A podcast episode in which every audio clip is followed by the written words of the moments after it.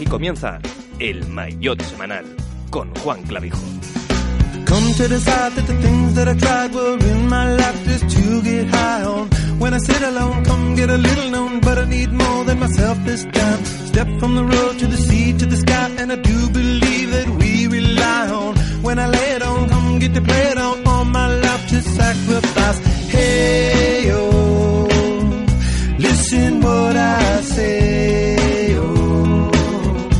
¿Qué tal? Muy buenas, bienvenidos al Mayotte Semanal, bienvenidos a una cita más con el ciclismo, como cada lunes subiendo el podcast a nuestra página web, también a los diferentes canales, tanto en iVoox como en iTunes, en una semana en la que Richard Carapaz tiene una cita con la historia, en concreto con la del Giro de Italia. Tras el primer examen serio en la montaña, el ciclista ecuatoriano ha dejado su firma entre los favoritos y a falta de seis etapas se postula como el principal candidato a la malla rosa. Su segundo triunfo parcial en Courmayeur le sirvió además para enfundarse el jersey de líder y rubricar una semana más que alentadora para el equipo Movistar en el otro bando y como principal amenaza Primo Roglic. El esloveno aparcó su bicicleta el día de descanso con 47 segundos de pérdida con respecto a Carapaz, un déficit recuperable en caso de llegar a la crono final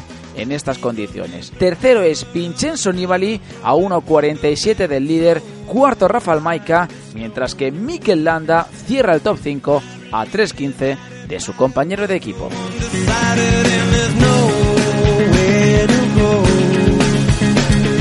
Hablaremos, por lo tanto, de todo lo ocurrido en las últimas jornadas y de cuáles pueden ser las posibles estrategias y alianzas de cara a las próximas batallas. Una guerra que, por cierto, no tendrá su escenario en el Paso Gavia, anegado por la nieve y previsto para el martes. En su lugar, la organización ha optado por mantener la ascensión al Mortirolo y el final en Ponte Dileño, aunque añadiendo, eso sí, las subidas a Chevo y África antes de afrontar el mítico Coloso Alpino. Además, realizaremos una amplia previa del resto de etapas y desviaremos nuestras miradas hacia la preocupante desaparición del equipo Manzana Postobón después de los episodios de dopaje que han azotado a la escuadra.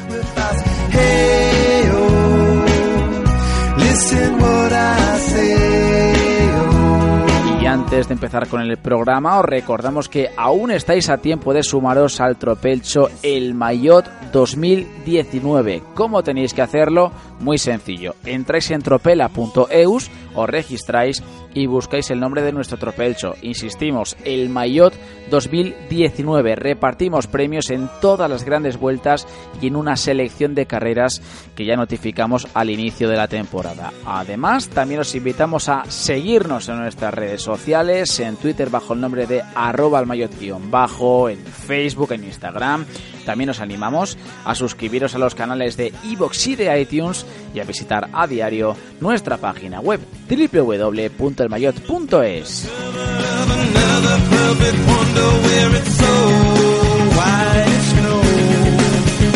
Presentamos ya las personas que me van a acompañar en este Mayotte semanal. David García, ¿qué tal? Muy buenas, ¿cómo estamos? Muy buenas, Juan. Encantado de estar aquí otra vez más y, bueno, con muchas ganas de, de ver cómo acaba este giro, que la verdad es que está siendo súper abierto, muchos, muchas alternativas. eh, bueno, esas dos semanas, ¿no? O más bien diez días de, de etapas, bueno, más o menos eh, aburridas, unas más que otras, que tuvimos, pues ya sabíamos que para nosotros como espectadores iban a ser más difíciles de ver, pero que los ciclistas iban acumulando kilómetros, iban acumulando desgaste y eso se ha empezado a ver en esta semana que ahora vamos a analizar y que ha sido la verdad que espectacular y ha dado un giro de 180 grados a la carrera.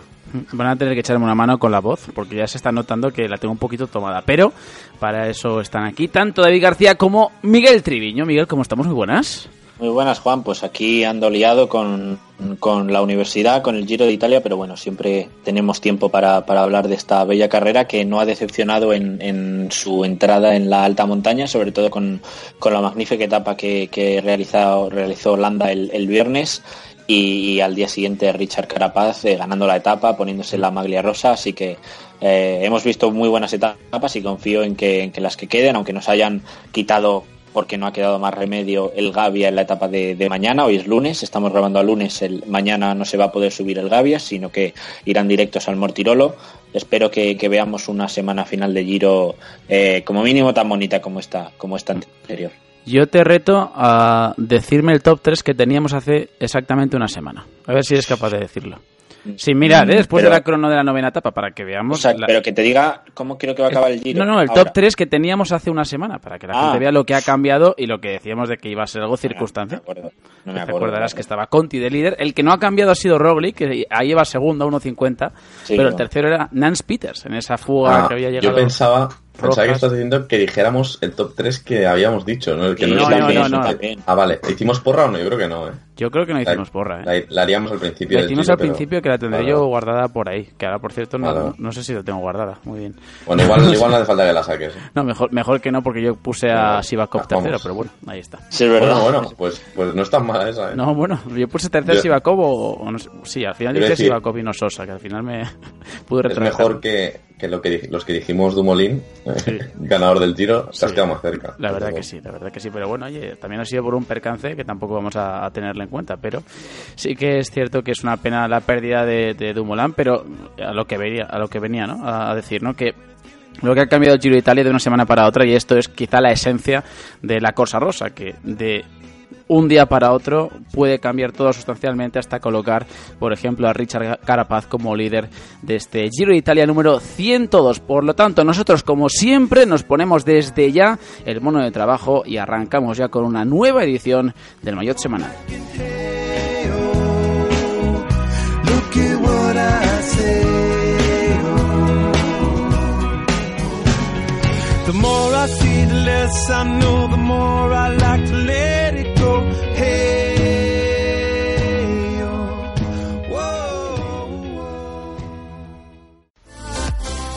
Estás escuchando el Mayotte Semanal. Vestiti in fretta perché ho voglia di far festa. Se non importa il trucco e la bellezza in testa. Abbiamo visto il cielo piangerci addosso. Perciò balliamo ora che il sole è nostro. Voglio una musica che mi ricorda l'Africa. All'improvviso tutto il mondo cambia pagina. Innamorarsi con la luna nel mare Partire e tornare. Senza sapere quando Andata senza ritorno Ti seguire fino in capo al mondo. All'ultimo secondo Volerei da te da Milano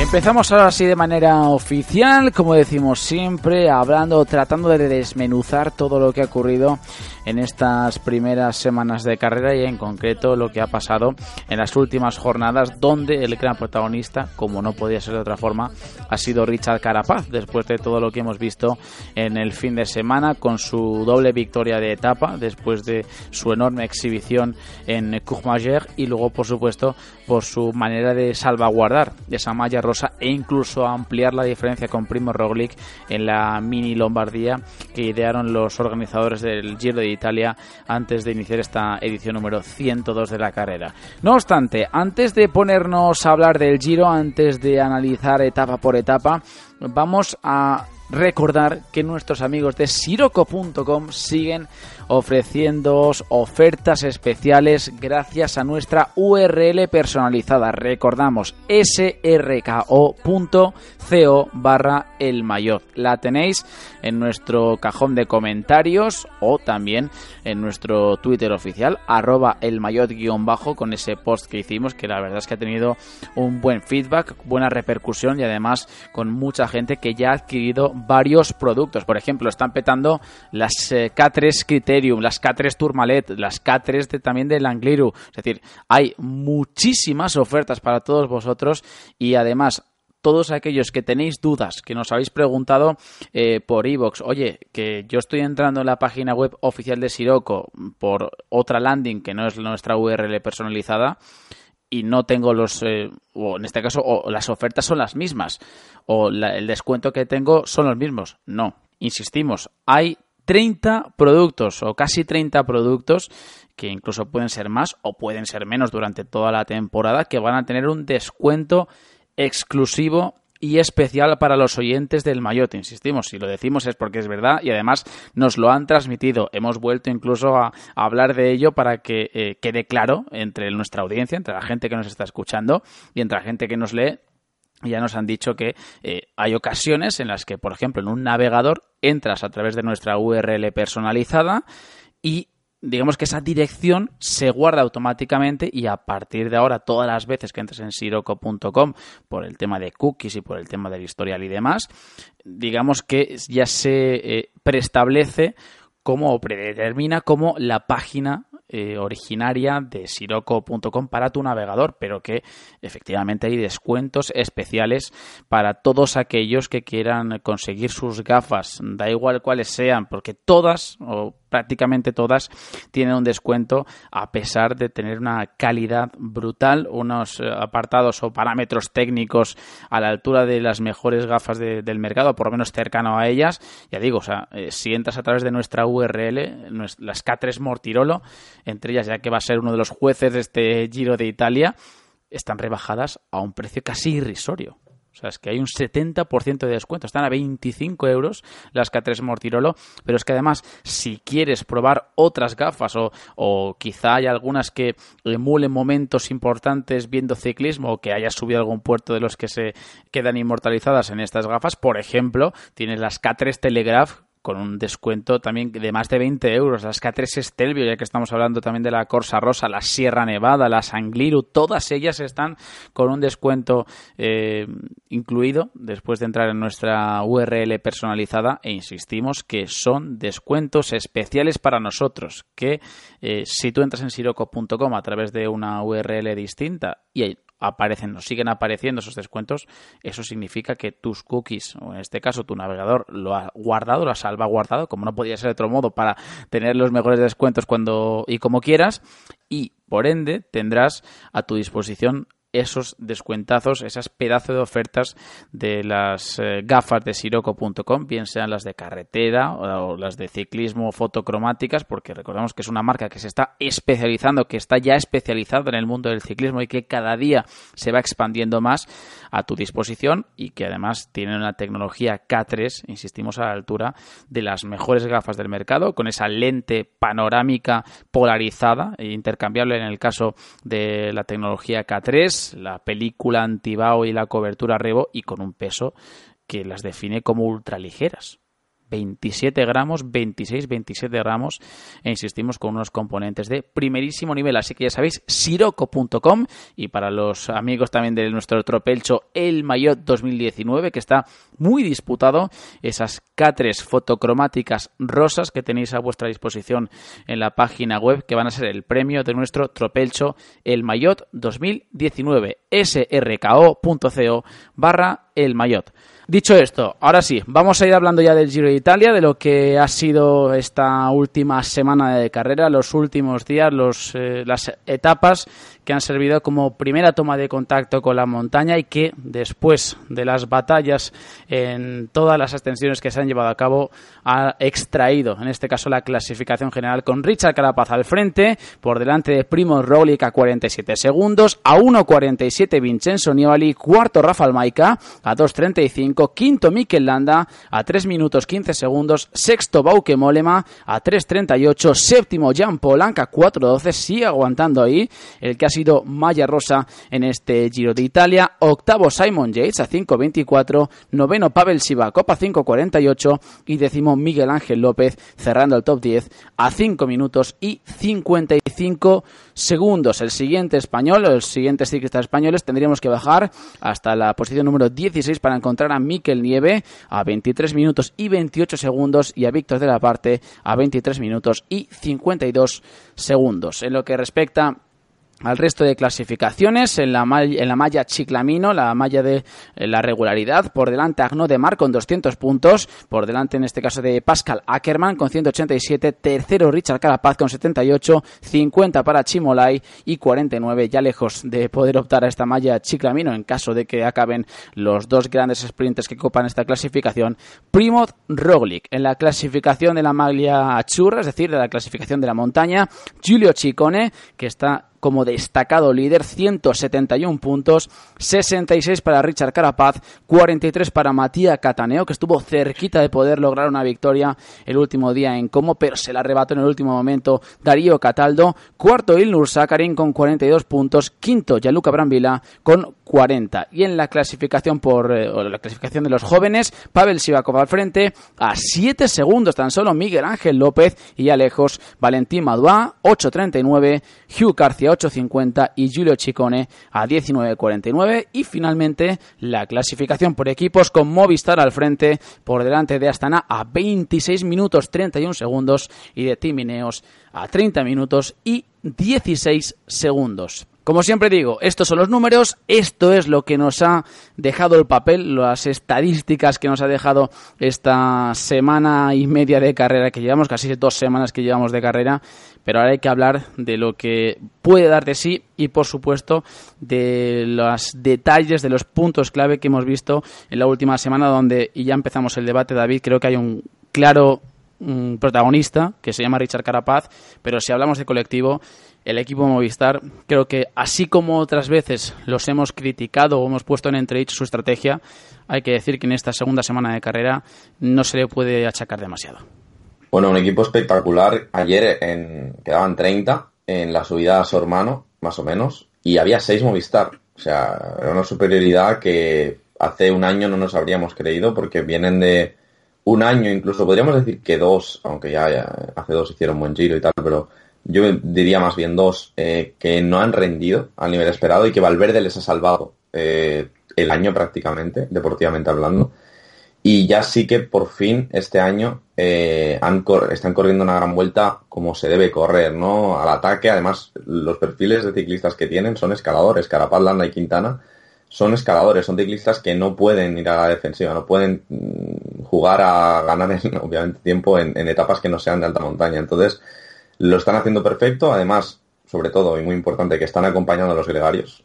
Amador está mucho mejor que el año pasado, la figura de Rojas también está siendo importante, y luego mm, muy destacable, aunque a Pedrero ya le esperaba, por lo menos yo, yo creo que en general también después de alguna vuelta a España buena que ha hecho, Héctor Carretero, o sea, una revelación tremenda. El día de que ataca Landa el viernes, que para mí creo que va a ser la mejor etapa de este giro, mm, la de Lago Serrú, muy difícil está superarla el, trabajo que le hacen el falso llano, tanto carretero como amador, a Mikel Landa es crucial para que en esa parte en la que si vas solo sí que te desgastas muchísimo más que el resto, en esas pendientes del 2-3%, se nota mucho de la rueda, eh, bueno, le ayudaron a sacar, ¿cuánto fue? A, a Roglic y a Nibali. Un minuto y pico, ¿no? Casi dos. Creo que fue a, a Nibali y a Roglic. O sea que trabajo espectacular de Movistar. Y lo, bueno para Movistar es que es muy superior al segundo mejor equipo. O sea, no hay otro equipo que le esté disputando ese papel. Y eso lo puede aprovechar esta semana. Miguel, ¿qué es lo que...? Sí, yo estoy un poco en la, línea, en la línea de David. Yo creo que el Giro lo tiene muy, muy bien encaminado Richard Carapaz. Y creo que mañana en el, en el, en el Mortirolo puede, puede, dejarlo, puede dejarlo bastante sentenciado. El Movistar está corriendo bastante bien eh, muy bien, eh, aunque ayer deberían haber eh, pasado al ataque, que ya lo comentamos David y yo en la, en la transmisión de la etapa que, que hicimos en directo porque bueno, esta diferencia, aunque, la, aunque al final consiguieron ampliarla sobre Roglic, no, no debería valerles, así que deben seguir, sobre todo mañana, deben intentar en el Mortirolo eh, eh, soltar a sus rivales e, e intentar pues dejar sentenciado el Giro, que es lo que harían si, si por algún caso consiguen coronar eh, Carapaz Holanda en solitario o por, o por lo menos sin Roglic porque ya en caso de que mm, supongamos que coronasen eh, los dos con Nibali y con Maika y Roglic se hubiera quedado bueno pues ahí ya te puedes entender y puedes pactar la etapa y puedes eh, ganar un margen en meta que sería casi casi decisivo.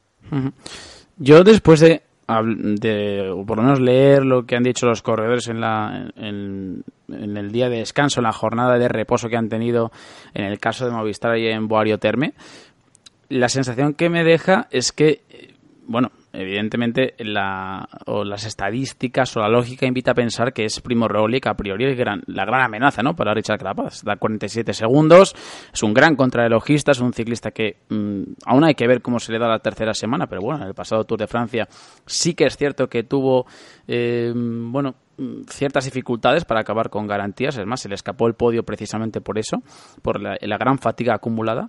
Pero claro, esta tesitura es distinta. O sea, él sabe perfectamente que después de una segunda semana donde parecía indicar que incluso eh, podía ponerse como líder, bueno, al final la cosa no ha quedado tan mal. Es más, ayer, eh, hablando de la etapa del domingo, de la- esa mini Lombardía que ideó el Giro de Italia para, para esta edición número 102, la pérdida fue provocada prácticamente por esos 40 segundos le cayeron por el percance que tuvo en la bajada. Sí que es cierto que hubi- hubiese perdido quizá 20, 25 segundos menos, pero creo que el plan de Roglic David, creo que tampoco está saliendo mal. Creo que todo lo contrario. O sea, de momento creo que las cuentas están saliendo. Sí que es cierto que todos esperábamos que después de cómo estaba desarrollando el Giro, insistimos, pudiésemos verlo de, de rosa en este día de descanso.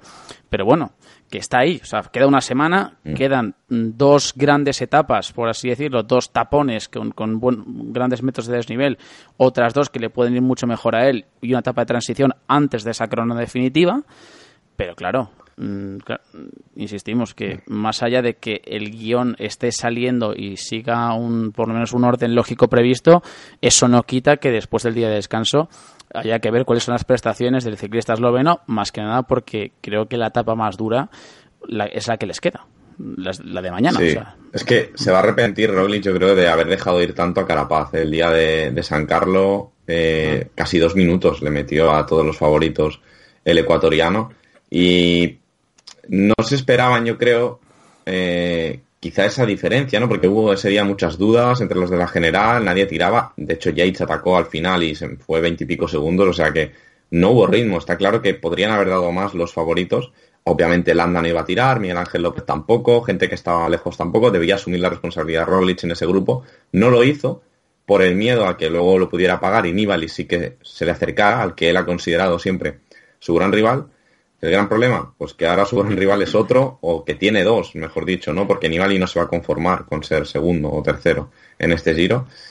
Eh, entonces, bueno, mm, ya digo, mm, creo que Carapaz eh, está corriendo mm, sensacional, está siendo el hombre más fuerte. Y ahora voy a lo que quiero, a la idea que quiero transmitir en este programa, en este podcast en especial, y es que mañana, martes, eh, la etapa del martes, etapa después de día de descanso, para mí es el día clave del Giro. O sea, mm, a partir de mañana, yo creo que ya sí que se pueden empezar a sacar conclusiones.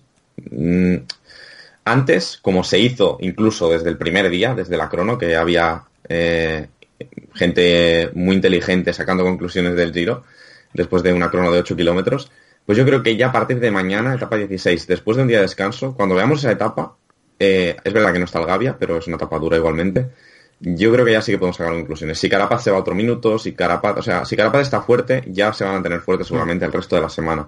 Pero este día después, ¿no? De este parón, después de tantas etapas de, de tute, ¿no? De movimientos, de ataques, de ritmo, de no parar, de que el 15 de la general está a veintipico minutos, o sea, es un- está siendo un giro durísimo en, en estos últimos días.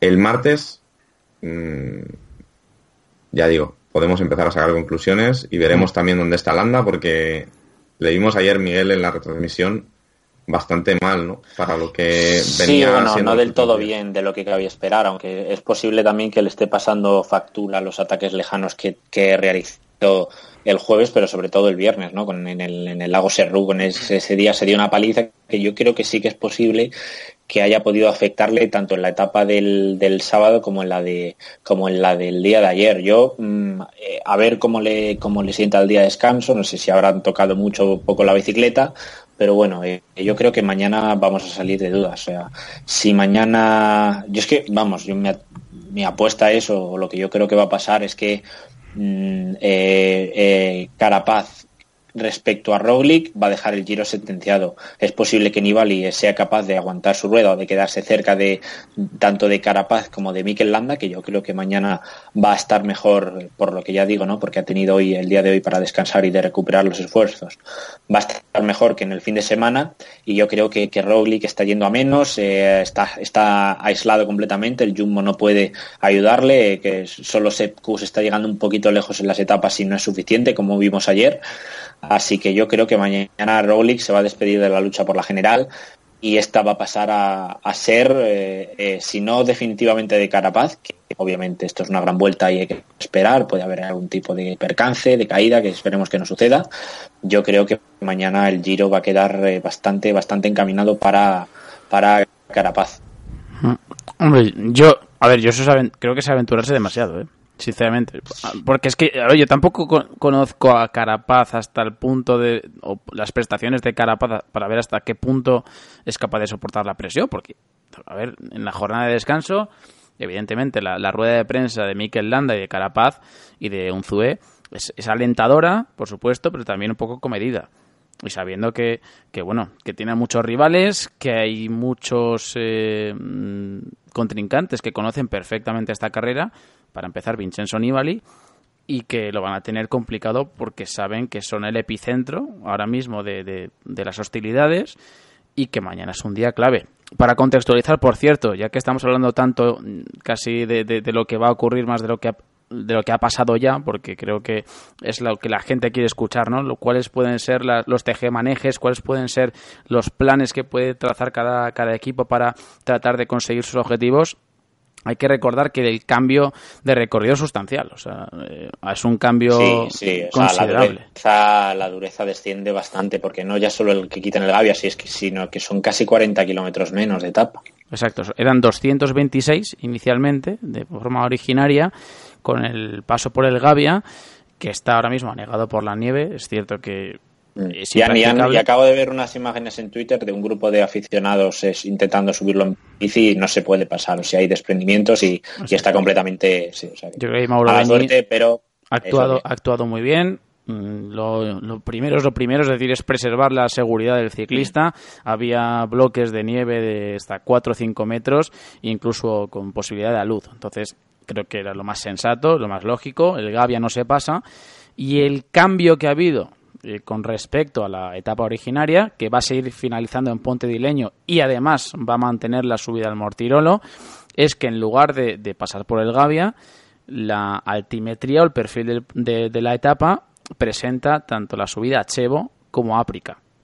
Áprica, que por cierto ha sido normalmente uno de los finales en, en, alto, entre comillas, un puerto no demasiado duro, pero que ha sido justo siempre después del paso por el, por el Mortirolo, ¿no? en esa bicefalia Mortirolo-Gavio, pues Áprica siempre ha estado de por medio. Y sí que es cierto que, por ejemplo, la subida inédita a Chevo se corona bastante lejos de la línea de meta, a unos 100 kilómetros, creo que es insuficiente para probar una, una emboscada, veremos, ojalá no nos equivoquemos, pero esa subida a Chevo mm, son 10,6 kilómetros al 5,9%, con pendientes máximas del 10%, mm, no tiene mucha dificultad, evidentemente, pero luego casi se encadena con la subida a África. A ver, eh, yo creo que evidentemente la, la, la, etapa ha perdido mucho. O sea, han pasado de 226 a 194. Eso es lo primero. Y luego ha pasado de ser una etapa en la que en Gavia se podían quedar los favoritos y ya hacerse 100 kilómetros solos, a ser una etapa en la que ya tienes que mandar a gente por delante, se va a formar una fuga, va a coger tiempo, incluso puede ser que se dispute la etapa. Eh, y luego pues ya en Mortirolo, porque yo creo que no hay terreno antes, mm, atacar, ¿no? Eh, esta etapa estando a lo mejor el día 20, tal y como es ahora, quizá habría sido mejor, ¿no? Porque eh, estos puertos de tercera son buenos para eso, que gente que llevas por delante te puedan tirar, pero no para romper un grupo de favoritos, ¿no? Entonces, ya digo, mm, con el perfil anterior era perfecta, después de un día de descanso subir el Gavia y Mortirolo, pues a la gente, se hacen muchísimas diferencias y las etapas venideras se tiene que jugar la gente que quiera la carrera al todo por el todo.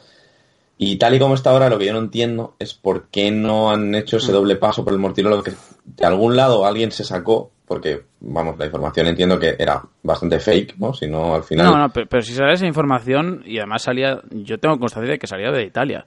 O sea, tan fake. Yo creo que alguna propuesta en algún momento ya, pero que no haya la, la, organización a. No sé. yo creo que se llegó a plantear. Yo, yo tengo la sensación, incluso gente que también está ahí, que me comentó que ellos sí que llegaron en un momento a plantearse la organización de meter un doble paso por el Mortirolo. Creo que lo podrían, lo podrían meter, incluso a Mortirolo aplica Mortirolo. doble Mortirolo sería casi maquiavélico, ¿no? Pero bueno, también se, se subió en, el Tour dos veces al P2.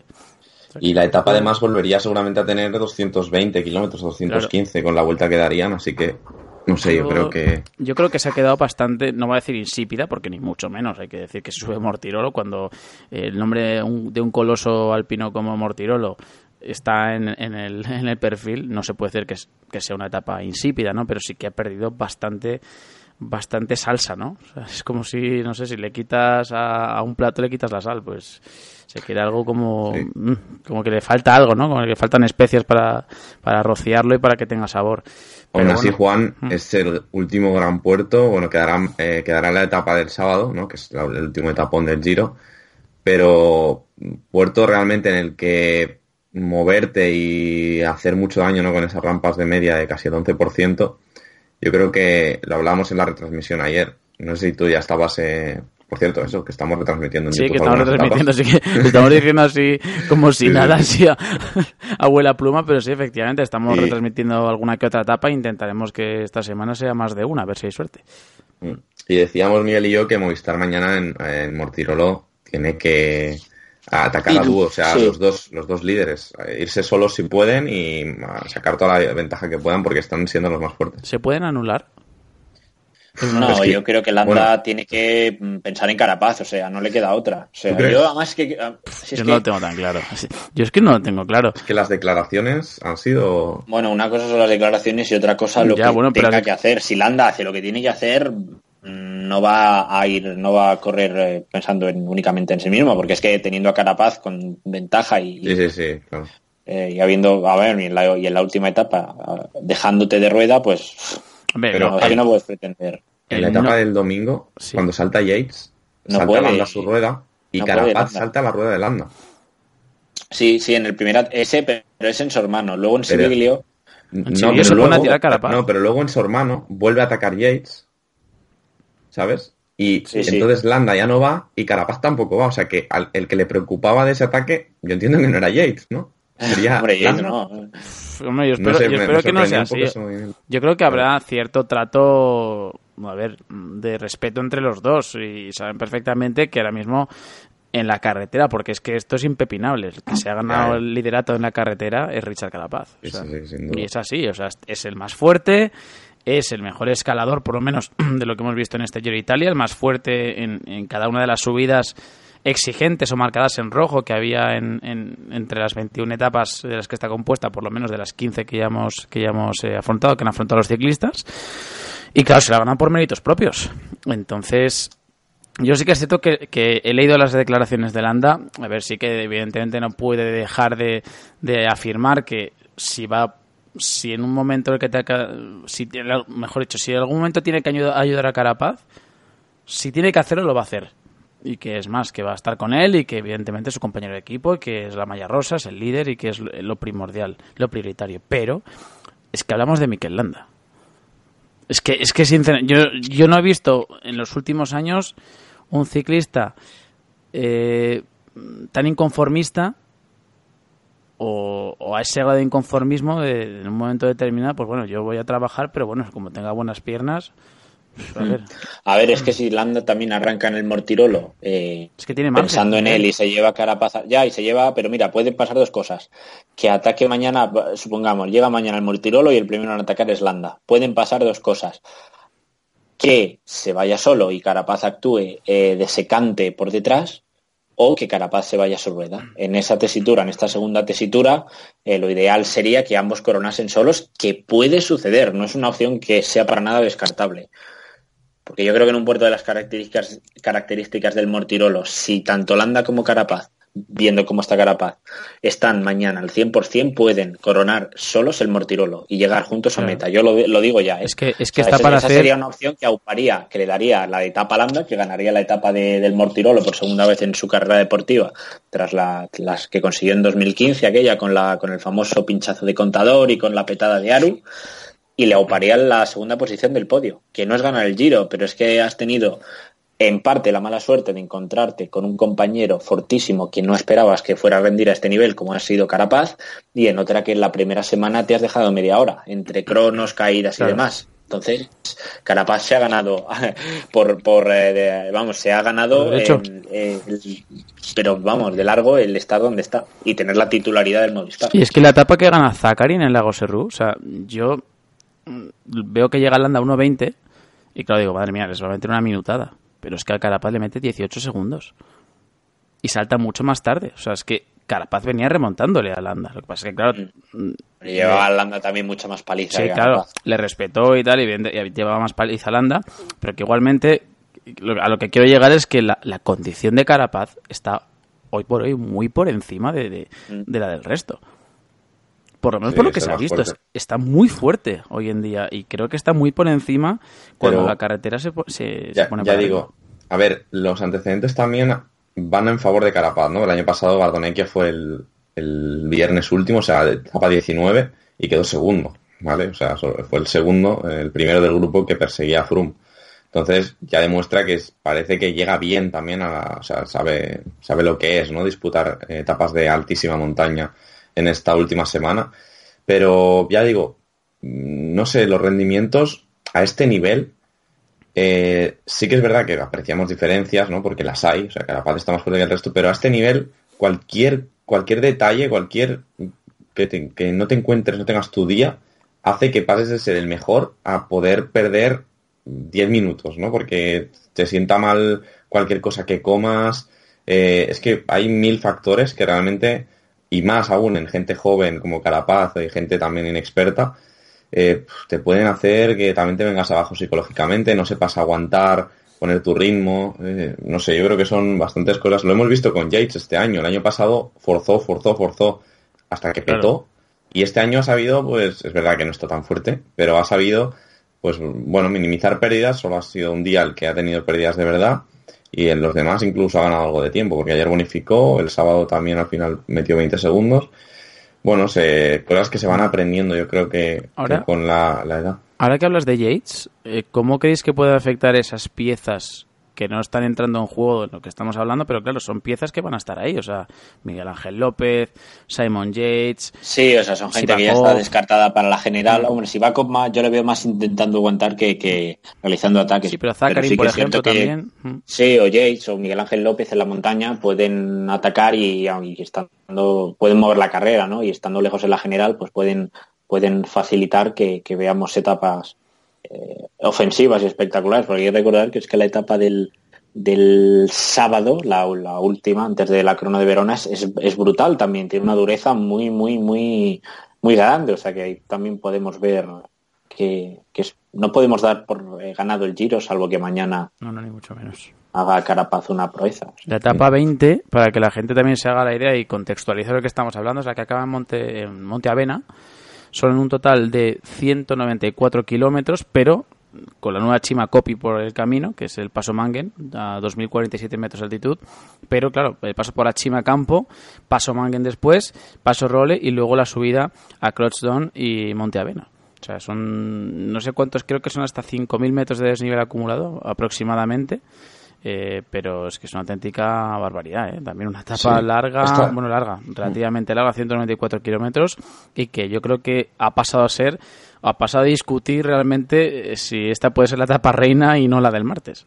Sí, es que ahora es esta, claro. O sea, realmente esta etapa tiene dos puertos de 20 kilómetros, tiene muy pocos kilómetros llanos, lo cual para mí también es muy importante, ¿no? Para moverse de lejos y lo tiene todo para ser una etapa donde veamos cosas. Y yo lo que le pido a esta, etapa, igual que la semana pasada pedí que se subiera al Gavia, lo que de lo que ha servido. Ha salido rana, ¿eh? ¿eh? Pues le pido a esta etapa que eh, ya no solo que lo deje abierto para la crono del domingo, sino que previa a esta etapa haya cosas en juego, ¿no? O sea, no sea eh, un carapaz que se ha ido ya tres minutos, ni tengamos tampoco que la carrera está abierta, ¿no? Y que podamos ver un poco, ya sé que es mucho pedir, pero estamos muy bien acostumbrados con el Giro los últimos años, que podamos ver un poco el duelo del año pasado, ¿no? De Froome con Dumoulin, eh, lo de hace tres, ¿no? Eh, Sí, que vimos en, eh, con Nibali y con Chávez, aquel duelo en la última etapa que se jugó. Sí, que estemos, que estemos desde el principio de la etapa dándole el F5 a ver quién se ha metido en fuga, ¿no? De esos 40 Sí, que se metan. eso si es, hay dos, eso dos es. Jumbo Visma, que si hay dos,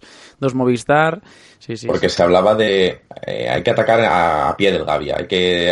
antes del giro lo decía Miguel. Decía, haciende meta que se lance Landa.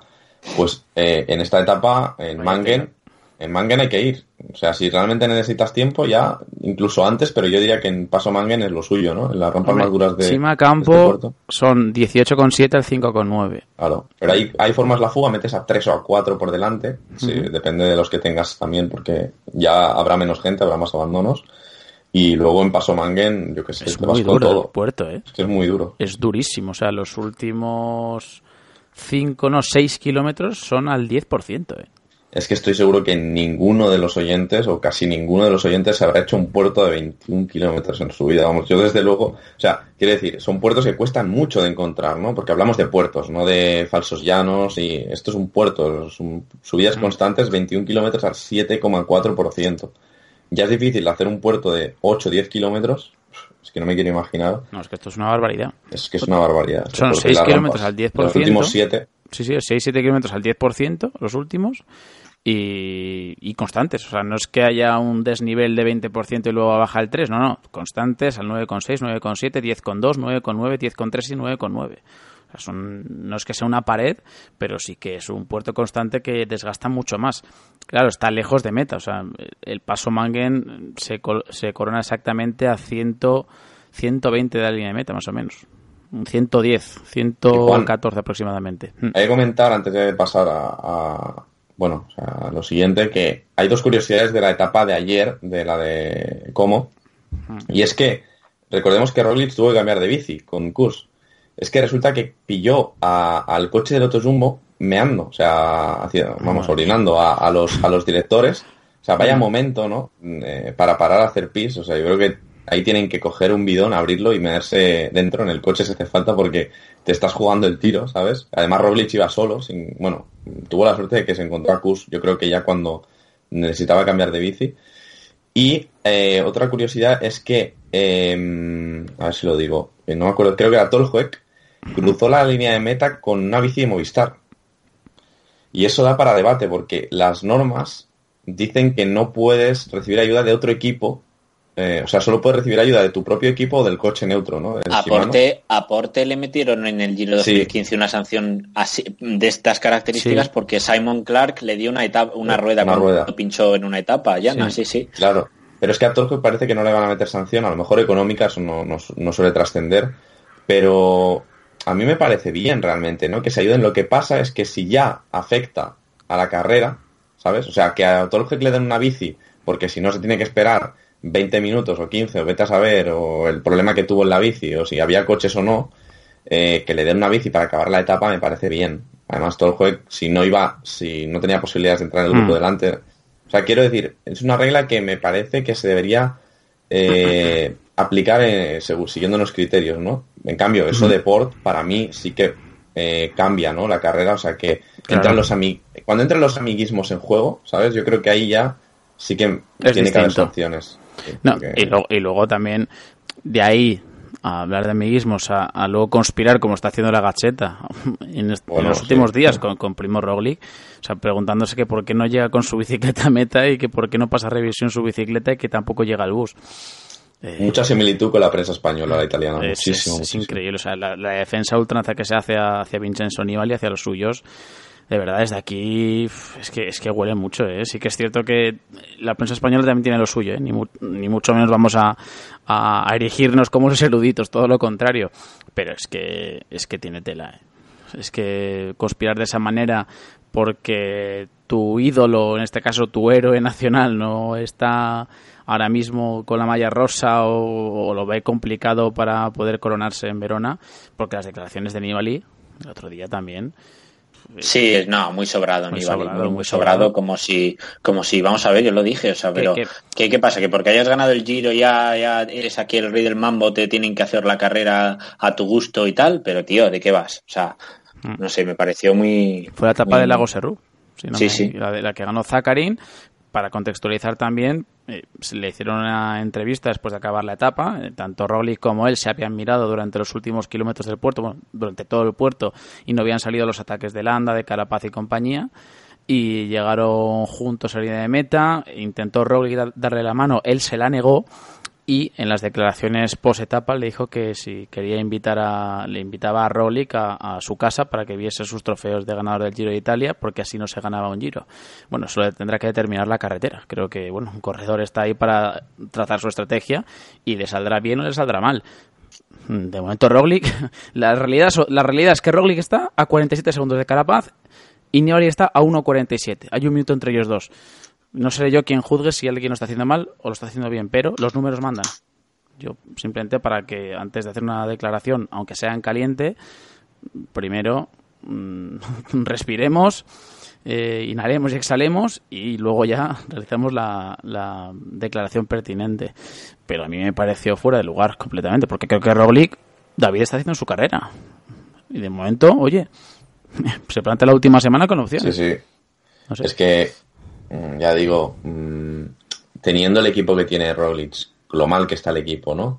Eh, me parece que esas críticas de Nibali o esa falta incluso de respeto, diría, por un rival que está tan fuerte, yo creo que no, no, es- no, es- no está para nada justificada, ¿no? Porque hemos visto casos a lo largo de los últimos años en los que gente que estaba con una situación favorable ha ha guardado más de la cuenta o ha rateado, ¿no? Como se dice en, en- así coloquialmente.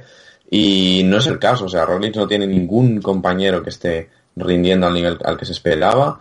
Está completamente solo, tampoco está con unas fuerzas exageradas, lo está demostrando, no está atacando a prácticamente nadie. Algún intento tímido, pero nada.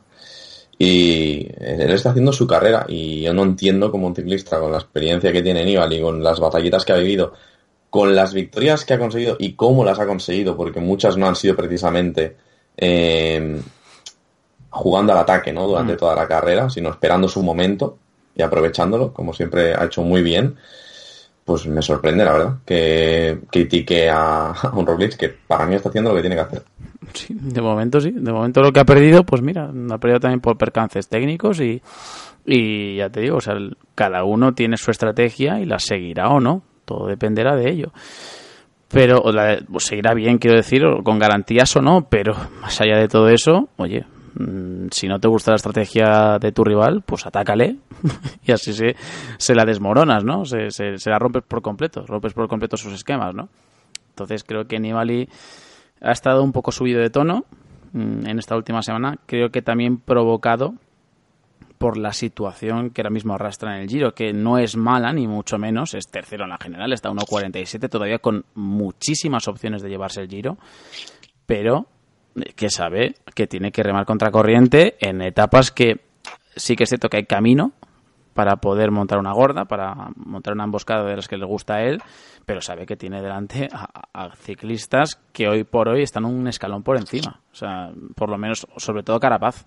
O sea, yo creo que eh, la gran preocupación de Nibali ahora mismo es decir, ¿qué hago yo con Carapaz? O sea, ¿cómo desbanco este tío que me ha salido a, los ataques o me ha aguantado el ritmo o se ha visto mm, por encima del resto en la montaña? Y claro, para trazar una estrategia, un, un, un plan para desbancar a, a Carapaz, tienes que idearlo bien. Y creo que en cuanto a equipo, Bahrein está muy por debajo ahora mismo de Movistar, porque se ha visto a Caruso en alguna etapa, a Po- Pozzoivo está a un nivel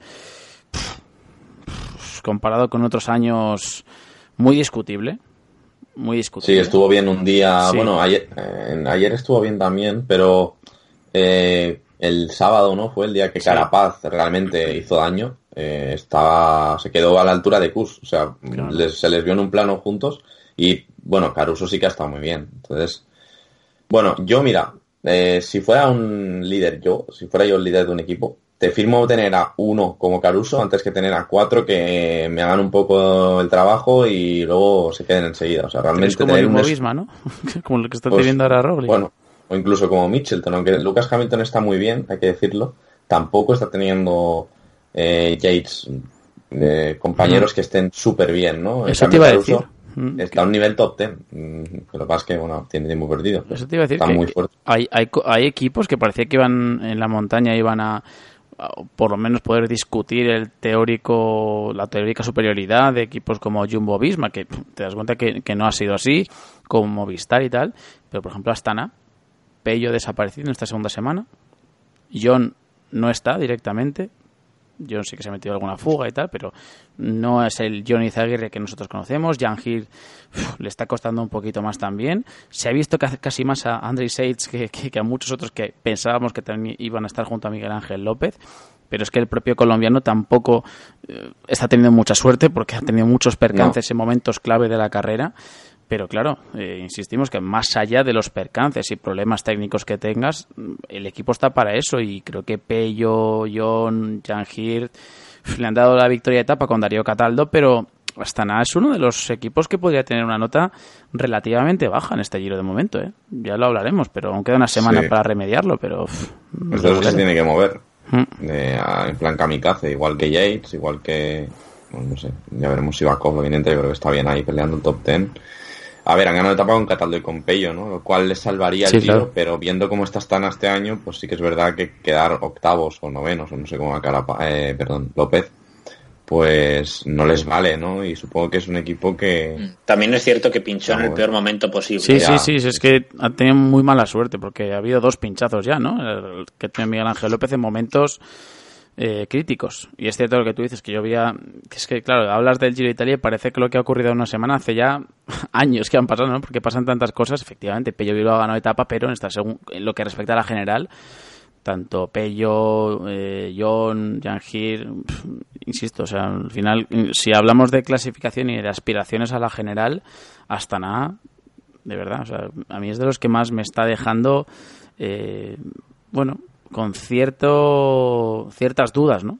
De cara a lo que pueda pasar en la última semana, pero bueno, ojalá me esté equivocando y monten ahí una escabechina y Miguel Ángel López sea una pieza importante en este Giro Italia para ver quién se puede llevar o para dirimir la clasificación general final.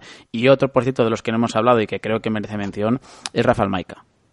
Creo que es cierto que no se le ha visto absolutamente nada. Creo que, es un corredor que tampoco goza de, de ir al ataque cuando tiene que conservar una posición en la general. Es más, cuando es un alma libre y tiene ya absolutamente perdidas las opciones de la general, es cuando más disfrutamos de Rafa Maica.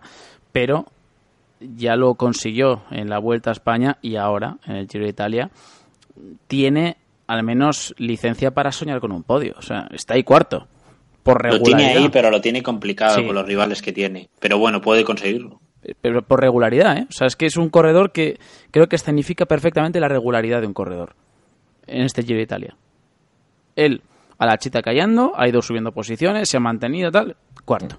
Y ojo, porque este es otro ejemplo claro de un ciclista que no tiene un equipo potente, pero sí tiene un escudero que está andando muy bien, que es Fórmulo, ¿no? Otro ciclista que también podía esperarse que diera un paso adelante, no lo ha dado porque algún día ha sufrido más de la cuenta, pero sí, sí, Maika, vamos, yo daba de hecho a Maika como el gregario o el hombre que iba a intentar meterse en fugas para ayudar a Fórmulo, pero está siendo completamente al revés. También un poco por lo que comentábamos antes, ¿no? Es que al final la experiencia eh, es un grado y lo estamos viendo en el top 10, salvando a Carapaz, que mira, justamente es el máximo favorito a ganar el Giro. Los demás que están por ahí en el top 10, bueno, Sivakov y López, que están al, al final del top 10, los demás de 20 y pico, 30 años, eh, es donde están todos, ¿no? En esa barrera que se dice siempre que empiezas a ser candidato a grandes vueltas. Los 29 de Roglic, los 30 y no sé cuántos de Nibali, los 29 de Landa, los de Molema, o sea que, mm, bueno, yo creo que Maika tiene una oportunidad para mm, buscar el podio. Lo que pasa es que a mí me gustaría, ya sé que es mucho pedir, que un ciclista como Maika, que sabe lo que es ir al ataque, eh, no se meta tanto en ese papel de buscar el podio, mm, sino que pues intente mover la carrera, ¿no? Que se pueda creer en algún momento Maika, estando tampoco tan lejos, porque no está lejos Maika en la general, menos de tres minutos, pues que se crea Maika de decir, oye, yo tengo que hacer un intento para ganar el Giro. Y yo con eso Sí, ya bueno, pues, si, me conformo. si alguien no va a hacer eso es Maika. O sea, Ya, ya, la verdad. Yo es que no Pero lo veo. eso. Yo es que lo veo No, tampoco, pero- O sea, yo creo pero- que le vale un podio. O sea, creo que Como para dormir tranquilo, ¿sabes? En plan, yo lo he ya tiene, ya tiene el podio de la vuelta cuando fue Ya. tercero en 2015. En el Tour ya tiene dos podios con el mayo de la montaña. Le falta del Giro. Ya, ya, o sea, que lo va a ratear, ¿no? Sí, Yo creo que sí.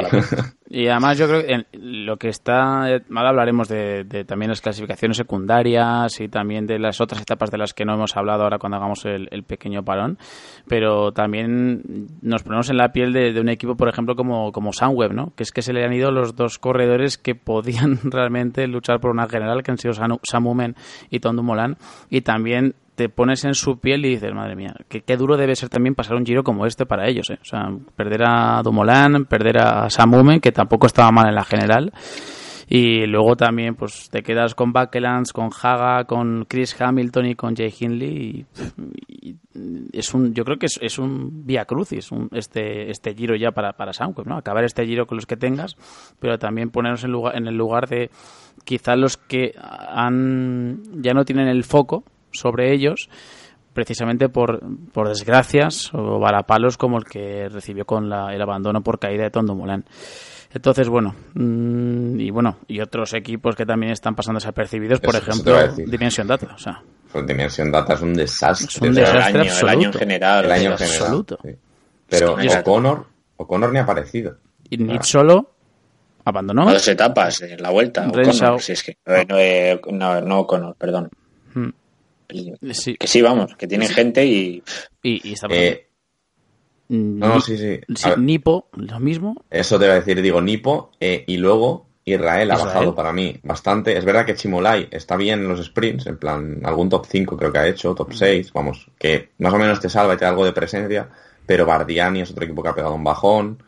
Vamos, está corriendo Manuel Seni el Giro, un- el ex BMC, que eh, un buen escalador así bajito, de muy delgado, escalador puro, pero es que ni se le ha visto. No, no, es que, es que Y lo mismo es aplicable a Larry Barbás, por ejemplo, de la G2R. Hay muchos ciclistas y escaladores que tienen victorias importantes. Barbás ganó una etapa del Tour de Suiza y tal, que no se les ha visto en absoluto y eso también dice bastante de, de la dureza ¿no? del Giro y de que o estás bien o imposible que se te vea en etapas duras.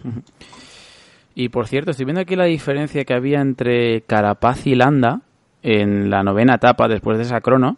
Y la, estaba a 5.06 del líder de, de Conti Carapaz y a 6.42 Landa. O sea, es decir, 1.36 la diferencia que había entre los dos y ahora es de casi 3 minutos. O sea, que la, la, la- la diferencia ha crecido y además eh, por méritos propios, ¿no? Lo que ya hemos dicho de, de Bueno, Carapaz. le mete dos, Claro. le mete dos el día de Exacto. casi dos. Exacto, o sea que al final, eh, lo que hemos dicho antes, ¿no? Si, si se ha ganado el derecho a soñar es porque lo ha hecho mm, sobre la carretera, ¿no? Que es donde se demuestran las cosas. Y sobre... Y- Sí, Mm, No, iba a decir otro, otro dato muy importante, es que Quick Step no ganó ni una etapa. Es verdad. sí, eh, Jungle se ha desaparecido también del mapa en esta leía última semana. el otro- eh, bueno pero leía ya hace unos días ¿eh? que después de la primera semana me parece que desde el Giro 2016 no estaba 8 o 10 días algo así es que no tengo el dato exacto Quick Step sin ganar en una gran vuelta o sea llevaban ya como 9 o 10 grandes vueltas seguidas ganando todas las primeras semanas Y Capecchi lo tuvo cerca en Pinerolo, ¿eh? sí el- el- fíjate eso, eso demuestra un poco bueno Viviani no el día que le, que le quitaron la victoria justamente Sí, claro. Eh, pues yo creo que es lo que ha estado más cerca junto con Capecchi, pero ni Jungles, Nox bastante decepcionante, al que se le ha visto bien este año, pues tuvo que abandonar porque arrastraba una lesión de una caída al principio. No sé, son varios los equipos, bueno, porque CCC tampoco hablamos, ¿no? Tampoco se esperaba mucho de ellos. Y nada, una fuga de Amaro Antunes el día que se puso Conti de líder y Víctor de la parte mostrándose como puede. Pero Maletco súper mal, no sé, en fin. Ahora, ahora hablaremos, hablaremos ahora también de esos segundos espada, o por lo menos de segundos o protagonistas secundarios que ha tenido el Giro de Italia, porque así como hablamos de los que menos están destacando, creo que también es eh, digno de mención lo que han hecho de Mari y Iguan, por ejemplo, esta, esta semana. También Cesare Benedetti con su victoria de etapa. Y además, estando aquí David, pues creo que una mención a Iguan también se lo merece antes de abandonar. No sabemos por qué, porque se, ha querido abandonar David. Yo tampoco lo entiendo. ¿eh? Van a caerle palos, eso te lo aseguro, pero No, no he sacado pecho, ¿eh? No, porque ni me he acordado. Con la montaña que Claro. ha pasado ya. Claro, no, es como si hubieran pasado dos semanas de las victorias de Iwan, pero. Ya estoy aquí para recordártelo, no te preocupes. No he querido pujar por la chiclamino porque imagino que querrá buscar también la, la, la verde, ¿no? De- de- del Tour. No, no creo que la. Vamos, o sea, no creo que sea su objetivo, pero en el Tour va a ganar dos etapas, por lo menos. Ya está. Madre mía, en fin. Vamos a hacer una pequeña pausa mejor, anda, para, para recobrar fuerzas, anda. Enseguida estamos de vuelta. Estás escuchando el Maillot Semanal, con Juan Maya Clavin. Chiclamino es un empacho de ciclismo. Si se muestran combativos, quien añora el amarillo. Gavios Telvio son un mito clásico retransmitido en Telecinco, excesivo como rico. Gana los puntos, ese es el camino. Dicho distinto, pero es lo mismo. El más fuerte, el más vivo, el más listo. Como el escualo remontando con butrón de manual sin paliativos. Piernas doloridas, cimas míticas. Mezcla tutto questo, son los dolomitas. Gambe sottili durante toda la cosa rosa. Y quien nació pa' ella, Iván Ramiro Sosa. Uh, etapa reina Chimacopi, esta es mi rapsodia. En la noche te relajas viendo California. Cuesta picolísima serenata. Lo llevas todo guay, se va al traste el fin de semana. Ya estamos de vuelta en esta parte final del programa. Hay que decir que va a ser un programa un poquito más corto ¿eh? de lo habitual. Bueno, más corto. O sea, normalmente son dos horas casi que te... Nunca llega a dos horas. No sé si os fijáis que nunca llega a dos horas.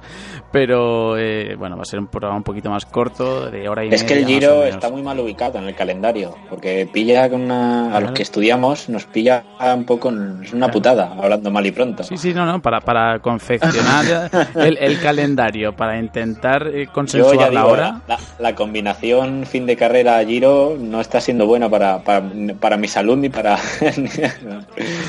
En fin, por cierto, eh, que la, la, la canción que estáis escuchando de fondo es, de, como siempre, de nuestro compañero César Cortés, Bemancio, que está subiendo esas creaciones del Giro de Italia, que se tiene que rapar la cabeza. que se tiene que rapar la cabeza, se iba a decir ahora. Eh, eh, lo hemos puesto en Twitter. Id a nuestro timeline, es decir, a nuestros, a nuestros tweets, lo buscáis y eh, para los que os acordéis, que seguramente os acordaréis porque lo habéis hecho ya, porque sois así, de, de malas personas, de ponerlo incluso en, las, en los comentarios de Evox del programa anterior, él dijo que si salía Movistar líder de la decimoquinta etapa, es decir, de la etapa del domingo, se rapaba la cabeza. Ya está. Pues Carapaz, muchas gracias. No, na- nadie se lo pidió, nadie No, le no, dijo no. nada, fue propia iniciativa. Pues ahora, machote. Además, además dice, dijo, dice, no, a mí no me gustan estas cosas, pues, pues ya te van a gustar. ahora, ahora sí que te van a gustar, porque es que para, para qué abre la boca. Si es que además no, no había necesidad, no había, no había apuesta de por no, medio. ninguna, ninguna, ninguna, O sea, pues, pues toma. Pues un saludo, César, porque sabemos que nos escucha. O sea, que un saludo, César, y, y nada, pues esperamos esa foto maravillosa con la cabeza rapada y a ver si te animas también a dejarnos una apuesta de si Movistar gana el Tour. Bueno, igual ahora le ocurre decir, bueno, si gana Maika el Giro de Italia y no el Tour, si gana Maika el Giro de Italia, pues me tiro en pelotas en, en Pues bueno, que, que lo hagas. Bueno, pero eso lo puede hacer, que Claro, lo puede no va a pasar. Bueno. David, David, David, no, jue- no Mira, juegues con que lo digo yo. Lo dices tú, ¿no? Y con eso está, está todo dicho. Que sobre lo que nos queda de Giro de Italia, han sido, vamos a comentar las etapas que nos han quedado pendientes, porque casi hemos repasado eh, la del martes, la del sábado, que son las más importantes en cuanto a montaña se refiere, la del domingo, por supuesto, también hablaremos de ella, de esa crono.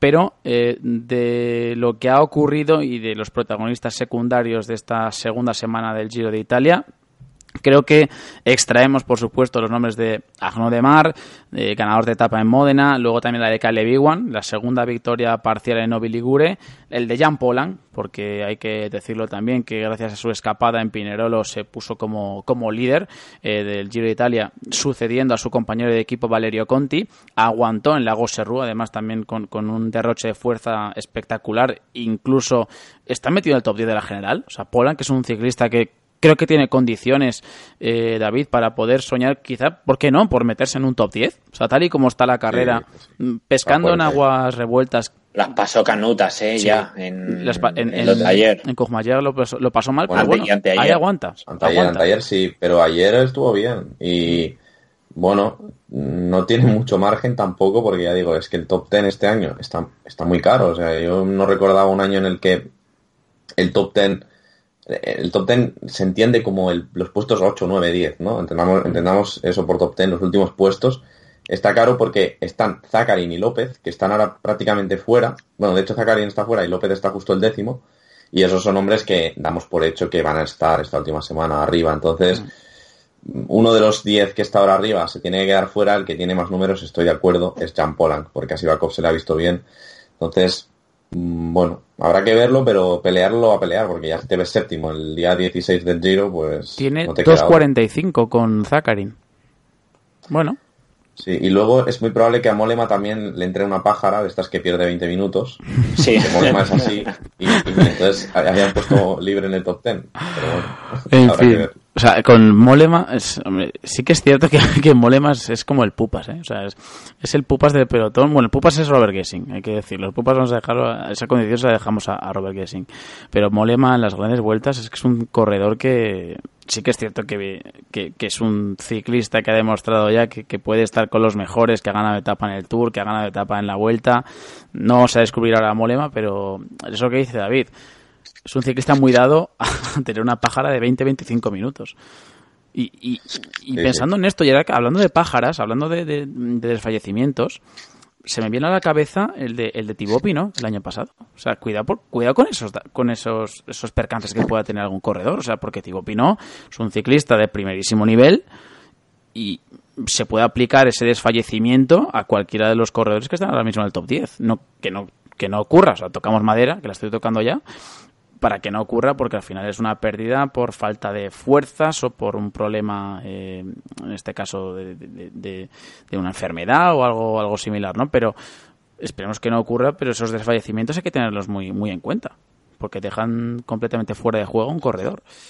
Entonces, mm, a partir de- de esa teoría, cualquier mm, dato que pueda ocurrir o, cualquier eh, sucesión de acontecimientos que pueda afectar a la carrera hay que tenerla en cuenta precisamente por lo, imprevisible ¿no? que es eh, esta prueba. Eh, sobre lo que habíamos dicho antes de, de los protagonistas secundarios, Caleb Iwan y Arnaud Demar creo que eran los dos corredores que eh, de, de alguna forma se habían ganado el derecho a poder eh, ganar una etapa y en el caso de Iwan lo consiguió eh, por partida doble en Novi Ligure y luego también Arnaud de Mar por insistencia y también por haber aguantado y por saber que su gran objetivo es la Chiclamino creo que también se merecía una etapa. Eh, le- les queda una oportunidad todavía en este caso a Arnaud de Mar porque eh, Iwan ya se ha hecho las maletas y se ha marchado a casa pero mm, a priori tanto él como Ackerman son los grandes favoritos a la Chiclamino ahora hay que ver si aguantan la etapa que esa es otra. Yo creo que Ac- Ackerman sí que Sí. tiene posibilidades. Eh, a de Mario tengo más, tengo más dudas. o sea.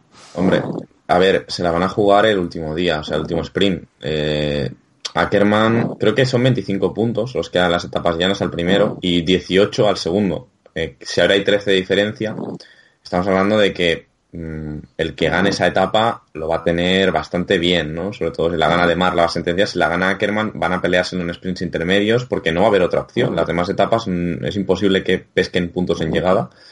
Entonces, bueno, va a estar bonita la pelea, ya digo. Por cierto, Y- las psicofonías que escucháis vienen de Miguel, ¿eh? Lo digo Sí. para que nadie se asuste. Son psicofonías que vienen de la parte de- de- del cuarto de Miguel y que él puede decir de qué se trata. porque- Es que, es que no sé qué. Está, está sonando algo, Algo. pero no sé qué coño es. O sea, Yo, yo creo es son como bufidos de una morsa, pero bueno, pues se aplican a, a Miguel para que la para que la gente no se ah, asuste. es, que- es- es la tablet, perdón, es la tablet. Ah. Ah, es que me está sonando el Skype por la tablet, que la tengo. lo- Madre mía, vaya Coño. tela. Mira, pues mira, si a alguien le molesta, que se joda. A ver, es que, es que, O sea, es que- no, no puede ser por, por una vez, por una sola vez, respetuoso. No. Pedir perdón y decir, mira, pues lo siento, perdón, no volverá a pasar, no volverá a ocurrir. Joder, me recuerda al rey esto, por cierto. Que hay mérito, por cierto. ¿Sí? Decías. No, que también tendría que reconocer que es bobo. Madre mía. Y subdirector también, supuestamente. Sí, subdirector. Y subdirector, ¿no? El, el- se, se ha autodenominado subdirector. Pero bueno, oye, es, es lo que hay, es la- la- el tipo de gente que tenemos en este podcast, ¿no? Que se, se autoerige como, como miembro del proyecto y además con esos cargos, subdirector, porque sí. Bueno, eh, si eres feliz, pues eh, se lo concederemos. Eh, dicho estoy volviendo ya a la realidad, más allá de, de la ficción. Eh, sobre la Chila- Chiclamino, que es lo que estábamos eh, tratando, ¿no? A priori solo queda la etapa del jueves como etapa donde a priori se van a repartir más puntos. Pero bueno, yo esa etapa, sinceramente, David, lo veo como una opción para la escapada. Claro, es que ese es el tema. Lo que pasa es que yo no creo que pase. Hay, al final son dos equipos interesados en que se llegue al sprint, tanto Grupama, France DG como Bora. Su última oportunidad. Equipos que, espérate, te lo voy a mirar ahora, pero creo que están bastante enteros. Eh, por Mm, lo menos sí. France DG creo que está, sí, solo con Ovalovas. y de Bora están todos. O sea que son equipos que les interesa no tirar ese día. Además, Bora en la montaña solo está gastando a Fórmula Jamaica, o sea, los demás pueden currar. Y Grupama vino con un equipo para esto. Madua es el único que está yendo un poco por libre. Entonces yo creo que así como en el Tour, creo que fue el año pasado hace dos, la etapa que ganó Wasson Hagen, no, no me acuerdo si fue el año pasado o hace dos, pero una etapa ya de estas últimas, ¿no? Llanas que dejaron ir a la fuga, pues me cuesta más verlo, ya veremos. También tienen que pelearlo. Para mí es una vergüenza que la etapa de Como, la de ayer domingo, eh, solo dos equipos que además ya habían ganado en el Giro, eh, se metieran en fuga. Cuando fue una, una, una, escapada que el pelotón decidió regalar, porque les dieron más de 15 minutos, 16, incluso llegó la ventaja. O sea, cualquier equipo que se hubiera metido en esa fuga habría rascado un top 5, un top 10 en la etapa, incluso podría haberla ganado. Sí, porque se mm, pudo reducir la ventaja gracias a los ataques en los claro. últimos metros. Yo no entiendo cómo Tony Galopin, por ejemplo, se mete en, se mete en fuga eh, el día de Lago Serrú, creo que fue, y, y, el sábado me parece que también se metió, y no se mete en fuga el, no, el, el domingo. Giro, ¿no? o sea, el Giro de G2R también es para hacérselo mirar, ¿eh? Sí, que sí. Para hacérselo mirar. Mira, Nance Peter se lo va a salvar porque Sí. se metió ahí con la maglia blanca un par de días y, y se puso tercero en la general, pero, pero vamos, que, que muy mal, sí. No, el mejor equipo sin duda Androni, vamos, de los continentales, Vamos, incluso Claro. te diría que de los 10 mejores equipos del Giro, Sí, Eh, hombre, Androni. yo creo que de sobra, ¿eh? Sí, O sea, con ha ganado etapa, etapa pues, con más nada. Ayer con Cataneo estuvo cerca de ganar. Y han estado peleando también por, por estar arriba en las clasificaciones secundarias, a pesar de que, de que no lo han conseguido. Porque creo que Chicone con la churra creo que lo tiene bastante, Sí, lo tiene bastante Está- cargado. O sea, porque además no veo a nadie que se la pueda disputar. O sea, creo No, no, no hay nadie que esté ahí luchando, pugnando con él, no. Yo creo que. A ver, A ver, Chimacopi, ¿cuántos reparte? Claro, eh, que son 50 50. puntos. Pero es que el año 50 son. pasado Chicone lo- la estaba disputando él solo también y llegó Froome y sin querer se la quitó. Porque si os acordáis el día, Finestre la coronó Froome, llegó a Bardonecchia y también se llevó los puntos de meta. Eh, y el día de Zoncolan también había un montón de puntos. O sea que Froome sin querer eh, se la quitó a un Chicone que había estado todavía con Bardiani peleando cada día eh, puntos Ah. y yo creo que este año sí que ha dicho, mira, este año eh, estoy fuerte, no se me escapa y Claro. voy a coger todos los posibles. La churra está a 171 Chicone, 66 Carapaz, o sea, hay 105 puntos de, de diferencia.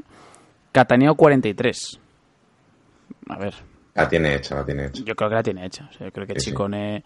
Lo, lo más bonito creo que va a ser la Chiclamino. Y luego la de los jóvenes. A ver, Miguel Ángel López. La, rosa, la- lo bueno es que la más bonita va a ser la rosa. Eso sí, eso por supuesto, ¿no? Pero de las clasi- clasificaciones secundarias, Sí. o sea, vamos a ver, o sea, Miguel Ángel López, tal y como está yendo el Giro, es que lo lleva cruzado, pero bueno, la teoría invita a pensar que López va a adelantar a Sivakov, hay solo 7 segundos entre ellos dos, pero claro, tal y como está yendo el Giro, Miguel Ángel López, como tenga un percance más, eh, se queda sin, sin eh, malla bla- eh, bianca, o sea, la, la malla de los jóvenes, ¿no?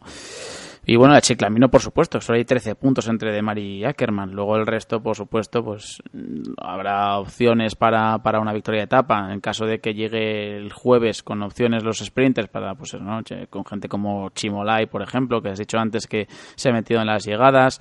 Eh, Belletti también. Hay corredores que son rápidos, por supuesto. Eh, todavía estamos pendientes de ver a Juanjo Lobato, que no lo he visto en todo el giro, que lo hablamos al principio, no sé si lo recordáis en el especial, que era una, una oportunidad para él, para dejarse ver, y bueno, El Giro de Lobato bast- muy pobre. O sea, si este año tenía que ser un año, tal y como acabó el año pasado, que acabó muy bien, tenía que ser un año para, para reivindicarse un poco. Y es verdad que fue segundo en la etapa de Tour de Turquía que gana Iwan. Eh, fue segundo Lobato, pero parecía que llegaba bien y es que fatal. Bueno, mira, veo que ha hecho el 11 en un- en una etapa, pero para nada al nivel al que se esperaba a Lobato, ¿no? Yo creo que es que metiéndose en en fuga creo que no se ha metido, ¿no? No, no, no. Es que, en fin, eh, Y, y ahora, así como contrapunto, otro dato friki, es el giro de Dunbar. Ojo, porque es que el trenecito Sky, el trenecito Ineos, perdón, sí, es sí. que va más, porque es que Dunbar, que es un ganador de la, de la, del Tour de Flandes Sub-23, está el 21 en la general, quedó el tercero en la etapa que ganó Benedetti, y eh, el año que viene seguro que lo llevan al Tour y va a aguantar eh, Miguel en el Tourmalet hasta 5 de meta. Sí, sí, sí. Igual, Vamos a ver una procesión de, de Ineos ahí, pero vamos, como Si fuera Semana Santa en, en la España profunda. o Sí, sea. sí, sí. Va a ser Row, Nis, Castroviejo, Narváez, van a pasar todos. Además, más de, Barle- más, más de ocho. Van Barle le van a llevar este año, ¿eh? Ya verás tú. Van Barle en el Tourmalet. Dunbar, Sivakov, Bernal, Thomas, Froome, pues todos. eh, Y uno detrás de otro. O sea, lo que- lo Estaría que- bien que hicieran, eh, pidieran una invitación para un Ineos B, ¿sabes? Un, un segundo equipo. ¿Te imaginas el primer equipo con el primer equipo oficial, pero con que ponga Ineos B, o sea, que, que no, no que se llame en su día Klein Constantia ni Lizarte, no, no, Ineos B, o sea, dire- directamente. Por cierto, eh, otra de las, a ver, esto ya es algo más meramente anecdótico, ¿no? Pero también hay que ver cómo va a acabar el- la, el- la mallanera, o sea, el, el mayote, el último clasificado de, de Ah, la me general he fijado. Que está Bueno. ahí disputado, muy disputado, ¿eh? entre eh, también Ochima, que está a 3 tre- a 3.38, 3 horas, 38 minutos, 30 segundos del líder, y luego está Miles Scottson a 3.38, 33, Tom Bolly 3.43, 15, y ya un poquito más lejos, William Clark de Trek a 3.48, 51, y Soha Tsuyama, el japonés, que Ah, ahora mismo ah. es eh, colista, a 3, 3 horas, 51 minutos y 58 segundos. ¿eh? Pues yo tengo candidato, eh. Sí, hombre. Yo, yo, mira, yo creo que el japonés no va a acabar, entonces voy a decir que Clark. Juan. Will Clark. Oye, pues Sí, podríamos jugar a eso también. Juanjo Lobato, que por cierto también está ahí, ¿eh? Está ahí, está ahí, ahí, hablando, hablando de él, hablando del Rey de Roma. Juanjo Lobato, que está el octavo por la general. Eh, por de, que, octavo por detrás, es que dicho. todos estos ya entran en grupeta. Entonces, eh, salvo que alguno de los últimos pille la grupeta de delante, ¿no? Mm. O sea, de una, una no tan mala, no la peor, sino la justo la de delante o algo, eh, poco tiempo se van a meter entre ellos. Pero yo digo Clark. Oye, pues que lo- la gente lo deje en comentarios. A ver quién cree que va a acabar ahí eh, como Mayanera. No, que, hombre, en otros, en otros Giro de Italia hemos visto casos en los que se ha detenido el último de la general para esperar a que, a que, a que pasase el tiempo y cruzar la línea de meta. verdad. No, no, Para ser los últimos, se ha visto en el tiro. Sí, sí, año, sí, pero porque digamos que esa condición te da repercusión mediática. Y para Sí, un sí, equipo como. Nipo, por ejemplo, que acabar último con un japonés, pues bueno, deportivamente es un fiasco y evidentemente no tiene ningún atractivo, pero a nivel de, de- de prensa, pues mira, eso, eso que se lleva el equipo, ¿no? Ya destacas, ya pones a un nombre de un corredor que no ha destacado en el Giro de Italia, quizás sí por su exotismo, pero no por mucho más, y sí que estuvo en fuga, eh, además en solitario, pero por lo menos ya haces que el nombre de tu equipo salga en, en los medios por algo negativo como es acabar último en el Giro de Italia, pero sales. El penúltimo no sale, el último sí. Entonces sí que, bueno, mm, no sé, yo me quedo con la ahí con la mosca detrás de la oreja de quién fue esa imagen del- de un ciclista que estaba esperando a Eh, 300 metros de me- meta. A, mí me suena eh, un italiano de, de Trek, Sí. eh, que no me acuerdo el nombre, que era así bastante... eh, lo, lo voy a tener que buscar. Sí, bus- pero busca- búscalo mientras tanto, búscalo ¿De qué mientras estáis tanto. hablando? Del último, de los últimos clasificados. Hola, hola Miguel. Ah, vale, vale. No, no, es que me he perdido. O- Hola Miguel, a, eh, tú, a tú la, sigue a la Facci, ¿puede ser a la Facci? a la.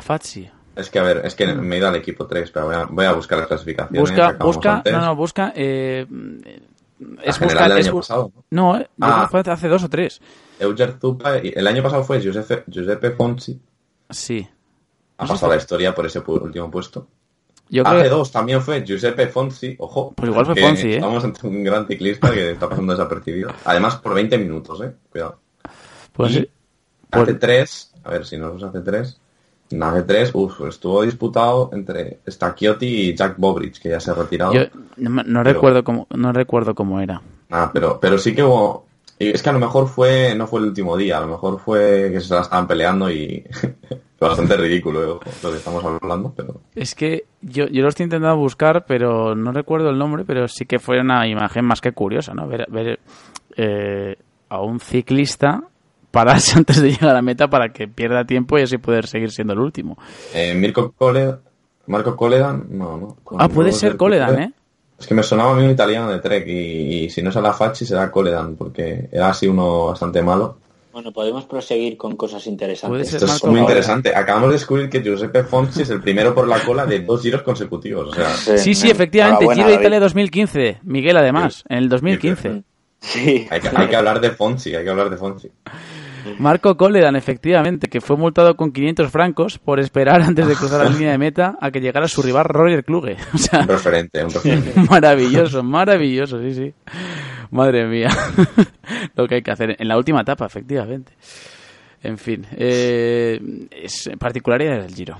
Marco Coledan, pues eh, va a pasar a los, a los anales de la historia con esa historia de, de valga la redundancia, de, de- de- fuerza y pundonor y coraje para acabar último ante Roger Kluge.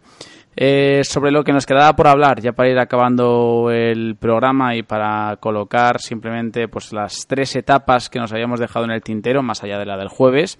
La del miércoles con el final en Anterselva no es un puerto ni mucho menos excesivamente duro, es más, es una jornada que a priori debería acabar con los favoritos quizá atacándose, pero no con evidentemente el perfil que presentan las etapas del martes y del sábado. Anterselva, que es un puerto de 5,5 kilómetros al 6,9% y además la etapa no acaba en alto, sino que tiene ese último kilómetro con un falso llano al 1%. Eh, también hay que recalcar que en el perfil de la etapa aparecen otros dos puertos de cuarta y tercera categoría, pero a priori no tiene más eh, dificultad la etapa que eh, salvaguardar seguramente las fuerzas y, oye, si lo puedes probar bien y si no, pues ya esperar a los próximos días. Eh, insistimos, etapa 17 es esta, la etapa 18 es la que hemos comentado anteriormente, que no va a tener ninguna dificultad reseñable entre Valdaora y Santa María de Isala, la única opción que le queda a los sprinters, y luego ya en la, o a los aventureros, a los cazaetapas,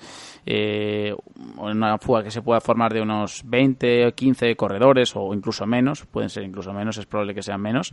Y luego la etapa del viernes entre Treviso y San Martino di Castrozza, con esas tres estrellas que ha catalogado el Giro de Italia, prácticamente etapa unipuerto, una jornada que mm, la subida de Santa Martina de Castrocha tampoco entraña mucha dificultad, son 13,6 kilómetros al 5,6%, un puerto de segunda categoría, así que a priori es eh, otra subida donde mm, se puede atacar, es un puerto tendido, se puede atacar, probar a tus rivales en caso de que tengan un mal día, pero es difícil que haya diferencias considerables más que segundos que se puedan rascar. La etapa 20, la que hemos comentado ya, eh, a priori la que puede ser la, etapa de- definitoria y casi etapa reina después de los cambios del martes entre Feltre y Crocedón en el Monte Avena y luego la etapa número 21, el- la clausura, el último eh, recorrido antes de tocar con la punta de los dedos el trofeo de campeón del Giro de Italia, la crono en Verona de 17 kilómetros, además con esa dificultad de cuarta categoría, la subida a Torricelli, que insistimos tampoco es demasiado dura, pero sí que va a poner ya en entredicho la fuerza de los corredores, porque son tan solo 4,5 kilómetros, pero al 4,6% y en una crono después de 20 días exigentes, de 20 largos días que van a tener o que han tenido que afrontar los corredores antes de llegar a esta crono individual. Así que Aquí se va a decidir todo, en Verona, y es donde se va a coronar a la nueva malla rosa, o en el caso de que puedan arrebatarse a Richard Carapaz, bueno, al ciclista que sea capaz de desbancar al ecuatoriano de esa primera posición. Eh, para eso aún quedan días, aún quedan días para llegar a Verona, pero es una crono, eh, Miguel, ya para ir terminando con el giro y hacer dos pinceladas más de lo que ha ocurrido más allá de, de la Corsa Rosa, una etapa, un- una crono eh, no al uso, como por Sí, ejemplo no, hemos visto en otras además ocasiones, pero bueno. No veremos grandes diferencias tampoco, Mm. porque una crono con 20, con 20 etapas en las piernas es una crono muy distinta a una crono de una vuelta de una semana, una crono que esté a- en la etapa 10, por ejemplo, de una gran vuelta. Así que, además, habiendo un tramo de subida y otro de bajada, los kilómetros favorables para los más especialistas son pocos, así que yo no creo que sea una contrarreloj muy decisiva, aunque si los márgenes son estrechos, que tampoco lo creo, eh, veré, habrá emoción, pero no, lo- no creo que se dé esa tesitura, la verdad. ¿Cuánto tiene que, por ejemplo, tener eh, mm, Carapaz para poder Yo, con mm, Roglic, hombre, por ejemplo? no- mira, con un minuto yo creo que le valdría, aunque me digan que no, ¿eh? Por el, si fuera una contrarreloj 100% llana, no, pero siendo así, yo creo que un minuto le valdría. Pero hombre, si llega con dos, mejor. Vamos, con un minuto y medio lo aseguro. Y incluso menos, ¿eh? Sí. Yo estoy por menos incluso. Yo ayer ya comenté que creo que con 30, con 30 y algo, o sea, con con 30 y algún segundos, a partir de los 30 segundos, yo creo que Sí, ya David, hemos, hemos, hemos entendido lo que es ah, 30 y algo. No hace falta pero que, que, lo expliques. Ni pero que que lo quiero decir bien. ¿eh? Lo que quiero decir es, lo que quiero decir es que no creo que con 30 le valga, pero que creo que a partir de los 30 segundos ya hay posibilidades de que Carapat se defienda. A eso es lo que, a lo que voy. Que si tuviera que apostar diría como tú, un minuto, más o menos, Un minuto. Claro, Mm, Siempre tengo razón. madre mía. claramente. En fin, es, es lo que hay que aguantar, ¿eh? O sea, es que, de verdad, o sea, además a diario, que este es el problema. Y ya para ir terminando, después de haber hablado del Giro y haber ya extraído los puntos clave de los próximos días y de, también de lo que hemos visto durante los, las últimas jornadas, hay que destacar, por supuesto, dentro del calendario alternativo, eh, una figura como la, la de Van der Poel, que bueno, el Giro de Italia sigue discurriendo, siguen pasando las etapas y mientras tanto el chaval pues ahí sigue, ¿no? Eh, pues te gana una Copa del Mundo de Ciclocross, te gana un Mundial de Ciclocross, te gana también hasta el Gold Race y bueno, pues eh, se encarga de ser el primer ciclista en toda la historia en conseguir la Copa del Mundo también de, de mountain bike, además de todo lo que tiene ya, o sea, ha conseguido la triple corona, por así decirlo, ha ganado en ruta ya, eh, campeón de la Copa del Mundo de mountain bike y campeón de la Copa del Mundo de ciclocross, además también de- del Mundial. En definitiva, un ciclista mm, completísimo, un ciclista que puede marcar una época, que tenemos unas ganas enormes de ver en el World Tour. Veremos cuál va a ser su, su futuro más inmediato, porque tiene contrato hasta 2023, si no recuerdo mal, ¿no? 2023 o 2021. Ahora mismo no, te- no lo tengo delante el dato, pero tiene bastantes años con, con Corendon y no sé cómo van a, gestionar hasta 2022. Mira, ni 21 ni 22, hasta 2022 con Corendon y no sé cómo van a gestionar ese eh, un, un talento como este porque vamos es más que necesaria su, su ascenso necesario su ascenso al World Tour pero después de conseguir lo que consiguió este este domingo con la victoria por delante de Nino Schurter un siete veces campeón del mundo, si no me equivoco, David, es que no se puede no se le puede achacar nada a este chico. O sea, es que es que es un diamante en brutos. De estos nacen uno de cada 20.000, o sea, entonces Sí, para que llegue- para convencerle para que llegue al World Tour va a ser creo que complicado porque él disfruta Claro. todas las disciplinas por igual. Yo soy un poco anti de los que dicen, no, no, yo a Van der Poel lo- no lo quiero ver en el Tour. Pues no, no, yo a Van der Poel lo quiero ver en el Tour. O sea, yo Hombre, que sí lo quiero ver en el tour. Sí, sí, en- hay, en- cada, hay cada subnormal por este mundo que es que es que es, que es para darlos de, de- de- amigos, sí, sí. Miguel. Tú sigues haciendo amigos, Miguel. A ver, a ver, es que se puede ser purista y decir que quieres ver a un especialista en las clásicas en el Tour. O sea, no, no es incompatible, ¿eh? no, no, no, no creo que sea incompatible que te guste el ciclismo con decir que un ciclista al que es obvio, es lógico que le van mejor las clásicas eh, y que es un crack del mountain bike, del ciclocross y de lo que se proponga, como hemos podido ver, pues lo quieras ver, e incluso es que hasta en etapas de montaña. Es que yo creo que en etapas de montaña también podemos ver a Van der Poel ganando en fugas, en etapas de, de, te diría que hasta de alta montaña, porque no lo hemos visto, pero yo creo que es capaz y seguro que tiene la capacidad para, para aguantar con los mejores en fugas, ahí en plan de Gent, ¿sabes? No sé. Yo, yo tengo ganas de verlo y, y no sé, vamos, lo que- puedo decir que fue, en este caso se lo leí a Leaks, ¿no? Es decir, que eh, yo no quiero ver a Van der Poel, o sea, no, no lo quiero ver nunca en el Tour o algo así. Eh, Sí. Sinceramente, pues yo prefiero, es que prefiero verlo. O sea, yo prefiero Yo verlo, en- verlo. en todas sus, en todos los ámbitos posibles. Es, porque es un ciclista que creo que puede ser dominador en, en- en terrenos y- ahora inhóspitos para él. O sea, no digo que vaya a ganar un tour, ni mucho menos. Creo que es, a ver, ya si gana un tour de Francia, o sea, apague y vámonos. Que no, que no, que no puede ser. Pero, pero bueno, ya- ya- ya no digo nada, ¿no? De este, de este chaval, porque lo A que ver. hizo ayer contra Schurter, o sea, que, que si alguien tiene la oportunidad de verlo, que se lo ponga. O sea, es que es, que es una superioridad. a, a la, a la- a la mayor leyenda. Sí, del a la mountain leyenda bike. del de mountain bike. Y es algo que llevaba peleando durante años y lo ha conseguido ahora. Y es Además le atacó porque eh, se, vamos, yo he visto solo resumen, ¿eh? Y análisis y tal que he visto de la carrera, pero se ve que eh, Van der Poel es muy rápido, ¿no? Lo, lo vemos en carretera, pero se ve que en mountain bike también es el más rápido. Entonces, la idea era que le aguantara la rueda a Surter y luego en el sprint le ganara. Pero dijo, no, no, yo voy con Surter, le aguantó a Surter y le atacó y se le fue. O sea que Claro, eso todavía le suma, ¿no? Espectacularidad, un poco como en la Amstel o carreras así, que no es solo el qué, sino el cómo lo hace este ciclista. Es que es increíble. O sea, tiene unas cualidades y unas aptitudes que hacía mucho que no veíamos, sinceramente. Es que yo incluso las he visto por encima de las que tiene Sagan. Y Sagan, fíjate que tiene unas actitudes increíbles, pero creo que son ya ciclistas distintos, ciclistas diferentes, ¿no? Y, y, y- y es un dominador absoluto allá por donde pisa.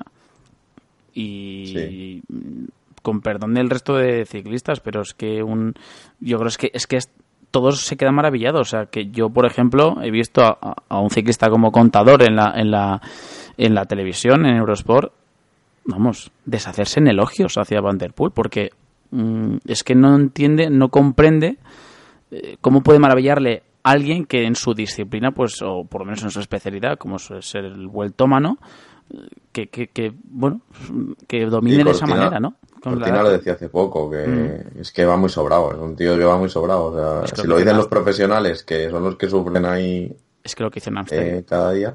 Es que lo que hizo en Amsterdam, o sea, es que yo volvería otra vez a ese programa otra vez y volvería a comentarlo, ¿eh? pero lo que hizo en Amsterdam Gold Race está a, al alcance de muy pocos alcance de, yo diría que de, unos selectos ciclistas de toda la historia. Vamos, al, alcance de que yo eso no lo había visto en mi vida. Y tampoco llevo tantos años viendo ciclismo, pero es algo que no había visto nunca. Entonces, ya me ha hecho ver algo que no había visto. Y, lo, ya demuestra que, dicen que es de mérito un poco de Alaphilippe y de Fuchs y tal. Bueno, a ver, de mérito en parte, hasta cierto punto, ¿no? pero es que es que es increíble, o sea, increíble lo que lo que ha conseguido lo que ha conseguido eh, Matías sobre todo estos últimos días eh, en, la Copa del Mundo de Mountain Bike y que ha completado esa, esa triple corona, por así decirlo, ¿no? después de triunfar en ciclocross, mountain bike y, ruta. Eh, mientras también mm, hemos recibido esta, esta semana esta última semana, la que acabamos de pasar, una noticia que la verdad es que no.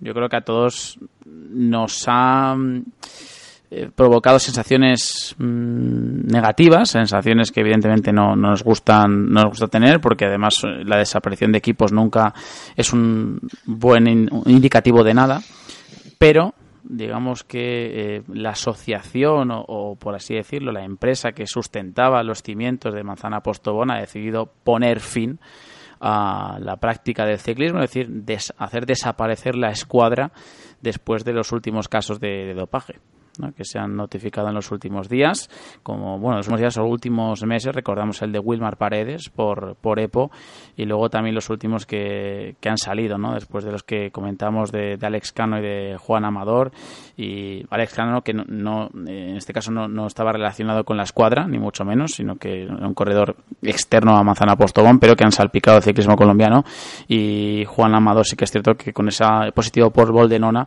ha sido casi la gota que ha colmado el vaso. Se presuponía que iba a haber una sanción de entre 15 y 45 días, como ocurrió con Burgos, pero eh, el propio Manzana Postobón, desde el seno del equipo, han decidido poner fin a la práctica de, del, bueno, al cese de las actividades del equipo como tal y apartarse del, del profesionalismo.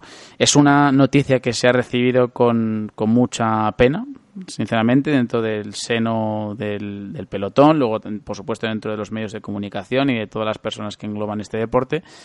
Y yo, sobre todo, me da pena por una persona en concreto, que es Luis Fernando Saldarriaga. Sinceramente, porque creo que es un, un director deportivo, en este caso una persona que se había desvivido por el equipo Manzana Postobón, que ha confiado muchísimo en un proyecto como este y desgraciadamente pues eh, todo ha acabado en esto. Han acabado en, yo creo que en el peor la peor opción posible eh, David para un equipo que es desaparecer eh, después de, de, unos casos que evidentemente son más que eh, sancionables por supuesto y, tienen que recibir la, dura sanción como, como debe ser pero que un equipo desaparezca por esto te hace replantearte muchas cosas de cara al futuro de un equipo y sobre todo en Sudamérica. Lo peor es que han sido Wilmar Paredes eh, y Amador, ¿no? que son ciclistas creo que Paredes del 95-96 y, y Amador del 98, o sea, más jóvenes que, Miguel y que yo. gente que ha vivido eh, la reconstrucción o la teórica reconstrucción ¿no? o la limpieza del ciclismo y que siga con esa filosofía de pues, pues de pensar ¿no? que necesita doparse, necesita hacer trampas para, para ganar, pues es, lo más triste. O sea, si fueran, si fuera gente de 40 años, pues te digo, mira, es para normal, ¿no? Es gente que lo ha hecho toda su vida o que es algo que, que todavía se arrastra y se va a arrastrar durante todavía años. Pero si lo hacen jóvenes, pues, pues, pues ya así que uno eh, se siente con una decepción bastante importante en, del que es nuestro deporte, ¿no? Mm. Sí, porque además, sí, sí, además es eso, ¿no? Que al final una corporación como Pedaleamos por Colombia, que es un proyecto sin ánimo de lucro, que inició este proyecto con la necesidad de crecer o hacer crecer a los deportistas, de erradicar el dopaje, de luchar contra, contra los malos hábitos dentro de este deporte, que desaparezca precisamente por aquello por lo que están luchando, es que es duro, ¿eh? es duro para, para una estructura como como ellos, pero bueno, mm, desgraciadamente es lo que es lo que queda, es la, la mala noticia que nos ha llegado desde Colombia y Manzana Postobón que desgraciadamente pues no va a seguir con la práctica profesional del ciclismo. Dicho esto, ya para ir terminando y simplemente recordando los últimos, los últimos resultados o los últimos, eh, las últimas carreras que se han disputado más allá del Giro de Italia, simplemente destacar, por ejemplo, la victoria de, de Thibaut Pinot en el Tour de l'Ain. Cada uno se está preparando el Tour de Francia poquito a poco a, su paso. En el caso de, de Thibaut Pinot se ha llevado la victoria en el Tour de l'Ain por delante de Matías Frank y de Rein Taramae después de que en las tres etapas de las que está dispuesta la carrera se impusiese en el Gran Colombier, en esa jornada, en la etapa reina, por así decirlo, en la que el francés consiguió la victoria de etapa y también la victoria en la clasificación general. Y además hay que destacar, por ejemplo, la de Brian Cocard, el ciclista francés también en, el Gran Premio Marcel Quint y también el resto de las que se han disputado en los últimos eh, los últimos días, mejor dicho, hay que destacar las Hammer Series ahí en Stavanger, en, en Noruega, donde se ha impuesto el equipo Jumbo Visma. Mm, bueno, que unas Hammer Series que también dan para debate, también dan para hablar de ellas, eh, pero que es un, modelo, un formato que no ha acabado de calar. ¿eh? O sea, se ha hablado muy poco de ellas. Creo que solo los perfiles oficiales de los equipos y el perfil oficial de la carrera es la que realmente ha hablado de, las Hammer Series en este último fin de semana. Eclipsado por el Giro también un poco, pero... Es que eso te voy a decir, digo, es que esta carrera la tendrían que poner en enero y que los equipos la usen para, pues bueno, de pretemporada, ¿no? Porque es una carrera en la que se pegan varios calentones al sprint, en subidas cortas para sumar puntos y tal. Pues bueno, que lo pongan en enero y, y con las ganas que la gente también tiene en ciclismo y el poco ciclismo que hay, seguro que vas a tener expectación. En cambio, con el Giro en pleno auge, pues, pues olvídate. Además es que no, no hay ni ganas de ver eh, el, las Hammer Series. Y mira que el primer año, más o menos, al menos yo las seguí, pero... Sí, llamaba la atención. Bueno, pero es que... se ha convertido en una cosa que nadie acaba de tampoco entender. No sé. Sí, Para mí una carrera que tiene que o desaparecer o moverse, pero cambiar seguro. Tiene que cambiar sí o sí, pero bueno. En fin, vamos a ir ya despidiendo el programa después de haber hablado de un poco de todo lo que ha englobado al resto de noticias fuera del Giro de Italia dentro del ciclismo profesional. Y desearé toda la suerte del mundo también a, los componentes del equipo Manzana Postobón, que por desgracia se han quedado sin, sin equipo, tanto eh, técnicos como ayudantes, como entrenadores, como preparadores y por supuesto ciclistas que se hayan quedado sin equipo después de un parapalo como este. Dicho esto, recordar también que vamos a estar eh, el próximo programa repasando y analizando todo lo que haya de sí la última semana del Giro de Italia y que hasta ese momento, incluso más allá, la oferta de las ofertas de siroco.com en nuestro eh, URL personalizada srko.co barra el mayot todavía estarán presentes durante toda la temporada con ofertas especiales a las cuales eh, podéis eh, acceder bajo esta bajo este podcast en el, en el cajón de descripción de este podcast donde dejaremos el link para que podáis acceder y tener todas esas ofertas a vuestra disposición.